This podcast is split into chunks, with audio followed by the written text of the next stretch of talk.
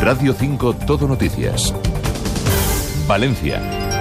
Informativos de Radio Nacional de España. ¿Qué tal? Muy buen día, muy buenos días. Marzo arranca en la provincia de Valencia con un viernes marcado por los cielos despejados y las rachas de viento moderadas puntualmente fuertes en la primera mitad del día que van a ir, eso sí, amainando. Temperaturas hoy en descenso en el interior y sin cambios en el resto.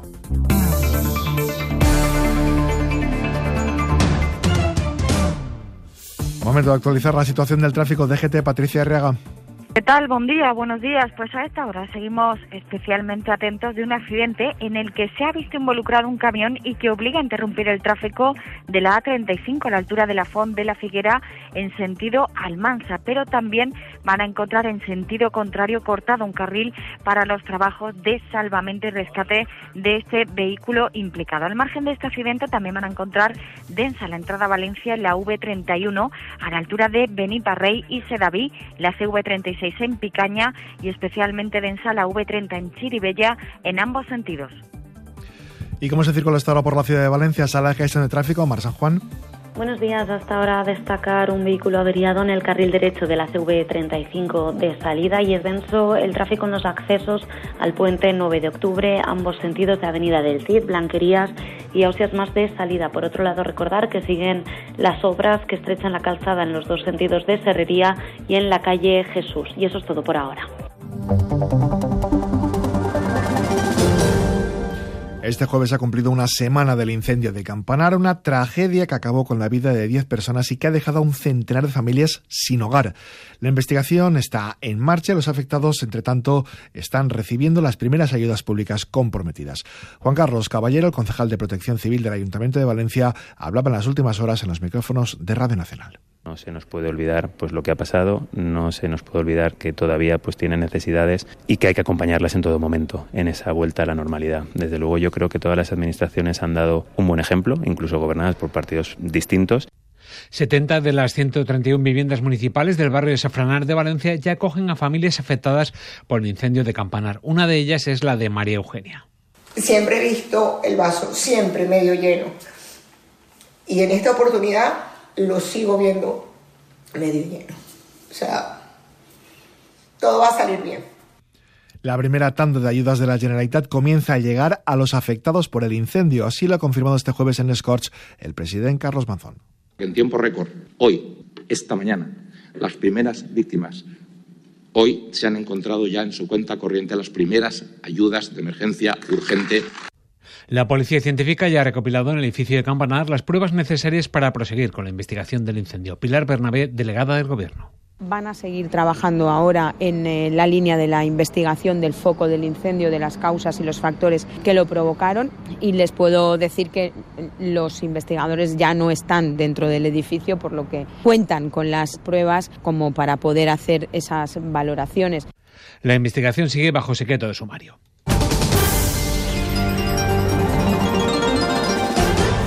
Alcaldesa de Valencia, María José Catalá, ha confirmado en las últimas horas que el ayuntamiento va a personarse en todas las causas abiertas contra el detenido como presunto autor de los incendios en el Saler causas que son una por quebrantamiento de las medidas cautelares y otra sobre la supuesta autoría de los fuegos. El hombre quedó en libertad este miércoles, si bien no podrá acercarse a un kilómetro de la DBSA y llevará un geolocalizador. Escuchamos a María José Catalá.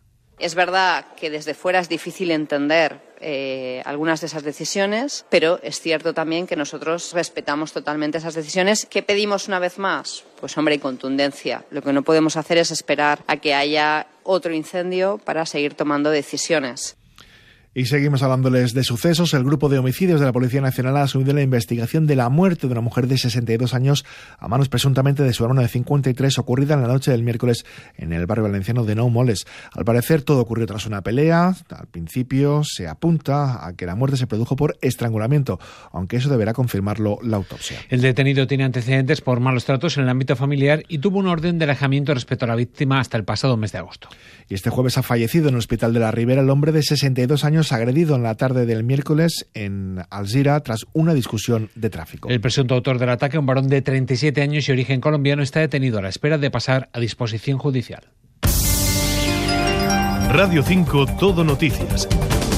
Valencia. En Crónica Municipal, el PSPP-PSOE denuncia que la alcaldesa de Valencia, María José Catalá, y su equipo están coordinados con el Valencia Club de Fútbol y con su máximo propietario, Peter Lim. Escuchamos a la portavoz socialista Sandra Gómez de repente el Ayuntamiento de Valencia haga un informe en el que expresamente hable de que el señor Peter Lim Meriton siempre tuvo la inequívoca voluntad de no abandonar la obra ni el proyecto de construcción del nuevo Mestalla. Apenas cuatro o cinco días después de firmar este escrito, el Valencia Club de Fútbol lo ha aportado al TSJ diciendo expresamente que el Ayuntamiento de Valencia con este informe les da la razón al respecto, el concejal de urbanismo del Ayuntamiento de Valencia, Juan Ginera, ha acusado a Gómez de faltar al respeto a todo el servicio municipal que ha tramitado el informe sobre las licencias. Falta, a nuestro juicio, el respeto de la señora Gómez a los funcionarios del Ayuntamiento de Valencia. Además, la señora Gómez habla en ese enredo del guion de la película que se está montando de la moción que se debatió en la Comisión de Urbanismo. Moción que le recuerdo que fue aprobada por tres de los cuatro grupos municipales que forman el Ayuntamiento de Valencia y que ella se abstuvo y que aún nadie entendemos eh, por qué se ha abstenido. Más asuntos, el PSPB-PSOE denuncia la reducción en el presupuesto para este año para las obras del Polideportivo de San Isidro.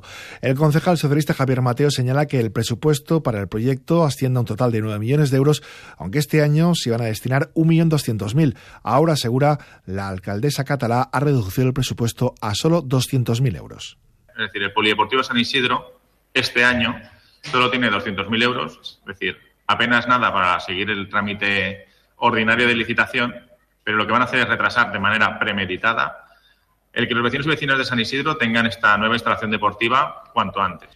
Por su parte, la concejala de deportes, Rocío Gil, ha explicado que las obras comenzarán a finales de 2024 o principios del 25 y ha afirmado que cuando llegaron al gobierno no había un proyecto de infraestructura vital para el barrio. Es increíble que Javier Mateo venga ahora a dar lecciones de, de deportes cuando en ocho años no hicieron absolutamente nada.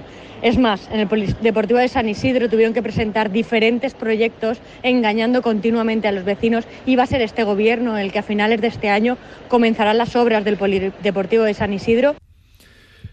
Entre tanto, el Grupo Municipal de Compromís ha señalado que el equipo de gobierno local del Ayuntamiento de Valencia no publica los datos del estudio sonométrico correspondientes al barrio de Rusafa desde hace medio año. El estudio comenzó en abril de 2022 atendiendo tanto la demanda de los vecinos como una sentencia del TSJ valenciano. El concejal de Compromís, Giuseppe Grecci, ha manifestado que ha presentado distintas solicitudes para conocer los datos, pero dice sigue sin respuesta.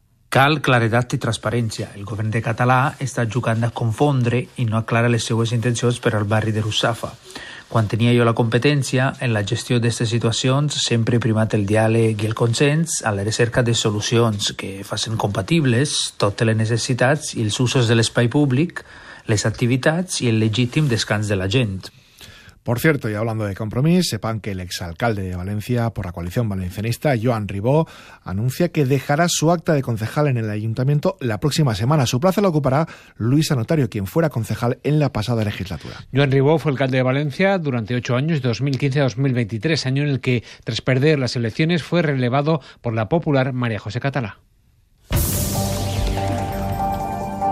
8 de la mañana, 53 minutos. Otras noticias. En breve, los agricultores han retomado sus movilizaciones con una tractorada que ha discurrido este jueves por las calles de Valencia. Denuncian que hay cítricos que no se están recogiendo por la importación masiva de naranjas de otros países. Por ello, reclaman que se aplique el principio de preferencia comunitaria. Escuchamos a José Ramón Pus del Movimiento 6F. Nuestras cosechas de clementina de segunda temporada se están quedando colgando de los árboles sin precio debido a la entrada masiva de productos de países terceros, como en este caso es de Sudáfrica y Egipto. Y tras esas movilizaciones en las últimas semanas, la Autoridad Portuaria de Valencia confirma que va a revisar los criterios que se aplican para bonificar el tráfico de frutas y hortalizas en contenedores. La Unión Llauradora valora de forma positiva la decisión, lo explica su secretario general, Carles Peris. Falta concreció y desde la Unió anem a continuar aportant dades i propostes per a alinear els interessos del port en els interessos dels sectors econòmics del Camp Valencià. Per posar un exemple, en cítrics només representa el 3% la exportació via ultramar. En Valencia se reúnen este viernes más de un centenar de profesionales en el tercer encuentro nacional de prevención, intervención y posvención de la conducta suicida, una jornada en la que se analizará la función de la comunicación empática como herramienta de prevención del suicidio. Según los datos del INE, en España durante 2022 el número de muertes por suicidio se incrementó un 5,6% respecto a las cifras del año anterior. En concreto, 4.227 personas fallecieron por esa causa, lo que supone una media de 11,2 víctimas al día. La jornada se va a celebrar en la Facultad de Filología de la Universidad de Valencia. Las tiendas de venta de artículos de pirotecnia prevén facturar 8 millones y medio de euros, lo que supone un 21,4% más que en 2023, además de contratar a más de un millar de personas durante la semana fallera. Asimismo, se calcula que cada familia invertirá unos 45 euros en estos artículos. Por cierto, las falleras de 14 años de edad podrán presentarse a partir del próximo año al proceso para ser elegidas falleras mayores infantiles de Valencia. Así lo ha decidido la Junta Central Fallera tras las recomendaciones del de Greuges que les instaba a justificar el por qué una joven con esos 14 años no podía aspirar a ser la máxima representante del sector infantil. El organismo autónomo municipal modificará este año las normas de elección para que no haya discriminaciones por razón de edad. El Grupo Municipal Socialista critica la gestión de las fallas por el gobierno local. Según la socialista Nuria Llopis, el consistorio no ha cumplido con los patrocinios propuestos en el presupuesto de la Junta Central Fallera.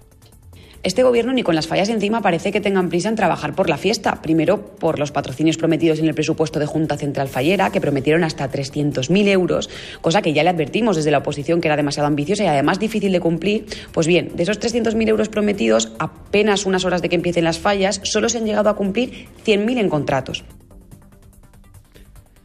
Llopis además ha lamentado que el ayuntamiento dice haya reutilizado el cartel de las mascletas del año pasado.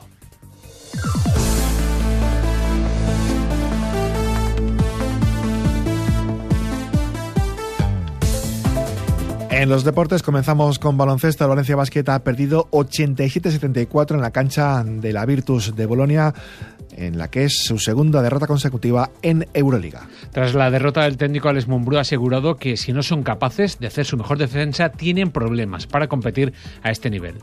En el tercer cuarto hicimos un esfuerzo para volver y estar más cerca, pero al principio de ese cuarto cometimos los mismos errores que en la final del segundo y finalmente se hicieron con el partido. Aún no estamos preparados, intentamos hacer un buen partido, pero la realidad es que no jugamos el mejor juego. To make a good game, but the, release, we don't play the, the best game for us. Y estamos a las puertas de una nueva jornada de Liga. En Primera División, el Valencia realizará esta mañana el que va a ser su último entrenamiento antes de recibir en Mestalla al líder, el Real Madrid. El técnico Rubén Baraja ha contado con toda la plantilla, salvo Jesús Vázquez, que tiene un proceso verico. Entre las novedades, en la convocatoria se perfila Diego López. El delantero asturiano, ya recuperado de su rotura de pómulo, habla así del partido. Partidos especiales, pero bueno, lo afrontamos con, esas ganas, sobre todo el partido de, de la ida creo que dimos una mala imagen creo que vamos con esas ganas más aún de demostrar a la afición que fue un, tropiezo. Para el partido no habrá banda de música en señal de respeto, se va a rendir un minuto de silencio y la plantilla del Valencia jugará con brazaletes negros en recuerdo a las víctimas del incendio de Campanar. Además, sobre el césped de Mestalla se va a rendir homenaje a los servicios de emergencias que participaron en el dispositivo. Y en segunda división, el director deportivo del Levante ha asegurado que ya tiene decidido quién le gustaría que fuera el entrenador del conjunto con la nota de cara a la próxima temporada. Sin embargo, el también técnico interino levantinista, Felipe Miñambre, se centra ahora en el que es su cometido más inmediato, que nosotros que dirigir el equipo en el partido de este próximo sábado ante el Oviedo cuando hay un, cambio de entrenador, al final eh, todo el mundo se activa. La primera semana es de activación para todos, todo el mundo se siente con una segunda oportunidad, todo el mundo se siente pues, con ganas de demostrar. Y después el Oviedo, bueno, pues es un equipo que en, casa es difícil, que tiene muchos argumentos ofensivos, pero bueno, nosotros también sabemos que, pueden tener debilidades y, queremos encontrárselas para tratar de ganar. Tenis en el Abierto de Santiago, el valenciano Pedro Martínez se medirá hoy en cuartos de final al francés Arthur Fils, número 44 del mundo. La cita en Chile a las 2 de la tarde.